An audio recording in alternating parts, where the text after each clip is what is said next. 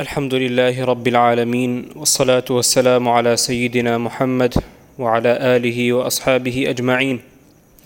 أما بعد طرح رؤساء قريش الفرث عليه صلى الله عليه وسلم وانتصار أبي, أبي البختري له.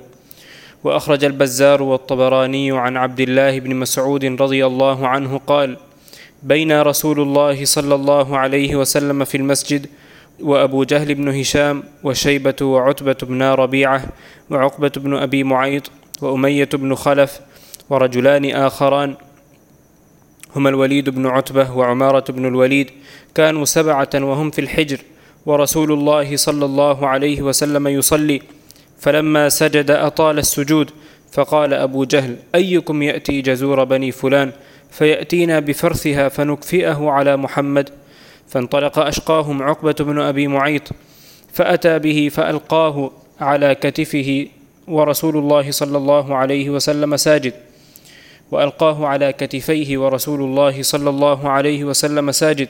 فقال ابن مسعود وأنا قائم لا أستطيع أن أتكلم ليس عندي منعة تمنعني فأنا أذهب. إذ سمعت فاطمة بنت رسول الله صلى الله عليه وسلم فأقبلت حتى ألقت ذلك عن عاتقه ثم استقبلت قريشا تسبهم فلم يرجعوا إليها شيئا. ورفع رسول الله صلى الله عليه وسلم رأسه كما كان يرفع عند تمام السجود.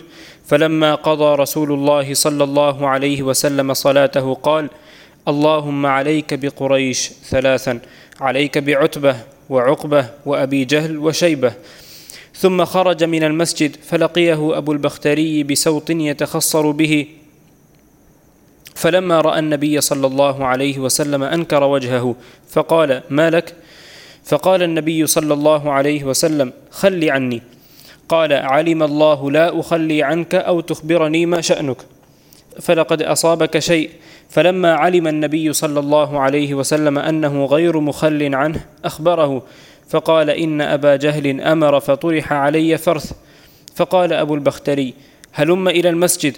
فأتى النبي صلى الله عليه وسلم وأبو البختري فدخلا المسجد ثم أقبل أبو البختري إلى أبي جهل فقال يا أبا الحكم أنت الذي أمرت بمحمد فطرح عليه الفرث؟ قال نعم. قال فرفع السوط فضرب به رأسه. قال فثار الرجال بعضهم إلى بعض.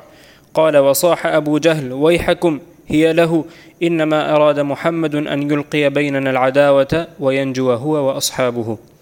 قال الهيثمي وفيه الأجلح بن عبد الله الكندي وهو ثقة عند ابن معين وغيره وضعفه النسائي وغيره انتهى. وأخرجه أيضا أبو نعيم في دلائل النبوة نحو رواية البزار والطبراني.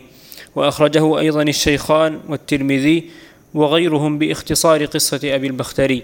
وفي ألفاظ الصحيح أنهم لما فعلوا ذلك استضحكوا حتى جعل بعضهم يميل إلى بعض من شدة الضحك. وعند أحمد وقال عبد الله فلقد رأيتهم قتلوا يوم بدر جميعا.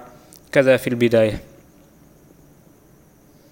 عبد الله بن مسعود رضي الله تعالى عنه نرى que una vez, mientras el Nabi sallallahu alayhi wa sallam se encontraba rezando junto a la Kaaba, había un grupo de la gente influyente de Mecca, compuesto por siete personas. Dos hermanos Utbah y Shaybah, hijos de Rabi'a, Uqbah bin Abi Mu'ayt, Umayyah bin Khalaf, Umarah ibn al-Walid y el Walid bin Utbah. Cuando el Nabi sallallahu alayhi wasallam hizo el sujud y al ver a Abu Jahl que el Nabi demoró mucho en esa posición, dijo: ¿Quién está dispuesto a traer las entrañas de un camello y arrojarlas sobre Muhammad mientras él está en sujud? Dice Abdullah radiyallahu ta'ala anh, entonces se dispuso el más malvado de todos ellos, Uqbah bin Abi Mu'ayt, quien cumplió con el deseo de Abu Jahl, trayendo las entrañas de un camello recién sacrificado y poniéndolas sobre los hombros del Nabi sallallahu alayhi wasallam. Al ver la escena, los incrédulos se rieron hasta tambalearse de la risa. Abdullah bin Mas'ud radiyallahu ta'ala anhu dice, yo estaba parado cerca, pero no podía hacer nada debido a mi debilidad frente a ellos, y no había nadie que me pudiera proteger. En eso llegó Fátima radiyallahu ta'ala anha, la hija del mensajero de Allah sallallahu alayhi wasallam, quien removió las suciedades y se dirigió a los incrédulos criticándolos fuertemente. Ellos no le respondieron. Cuando el Nabi sallallahu alayhi wasallam terminó el salah, hizo dua contra esa gente. Al salir del masjid, el Nabi sallallahu alayhi wasallam se encontró con Abu al-Bakhtari, quien era alguien influyente en Mecca. Este, al ver la cara del enviado de Allah sallallahu alayhi wasallam, supo que algo había pasado. El mensajero de Allah no quiso contarle, pero cuando le insistió, le contó lo sucedido. Abu al-Bakhtari de inmediato le dijo: Muhammad, ven conmigo a la mezquita. Cuando entraron, Abu al-Bakhtari fue donde estaba Abu Jahl y le preguntó, ¿acaso tú le ordenaste a Uqba que hiciera eso? Él dijo, sí, yo le ordené a Uqba. Abu al-Bakhtari levantó su látigo y le pegó a Abu fuertemente en la cabeza. Los otros quisieron vengarse, pero Abu Jahl les dijo, no le hagan nada, Muhammad solo quiere sembrar la discordia entre nosotros y quedar a salvo él con sus compañeros. Esta historia ha sido narrada por Al-Bazzar, Al-Tabarani y Abu Nu'aym en sus libros. También fue narrada por Al-Bukhari, Muslim y At-Tirmidhi de manera resumida. En esta historia, respetados hermanos y hermanas, hay un ejemplo más de lo que tenía que soportar a diario nuestro Nabi sallallahu alayhi wasallam a manos de quienes él quería ayudar y por quienes lloraba durante la noche implorando a Allah subhanahu wa ta'ala por su salvación cabe destacar lo difícil que era para los sahabas ver cómo los incrédulos hacían daño al Nabi sallallahu alayhi wasallam sin que ellos pudieran defenderlo. Así como el Nabi sallallahu alayhi wasallam también sufría viendo a veces cómo sus compañeros eran torturados sin poder él ofrecerles ninguna ayuda.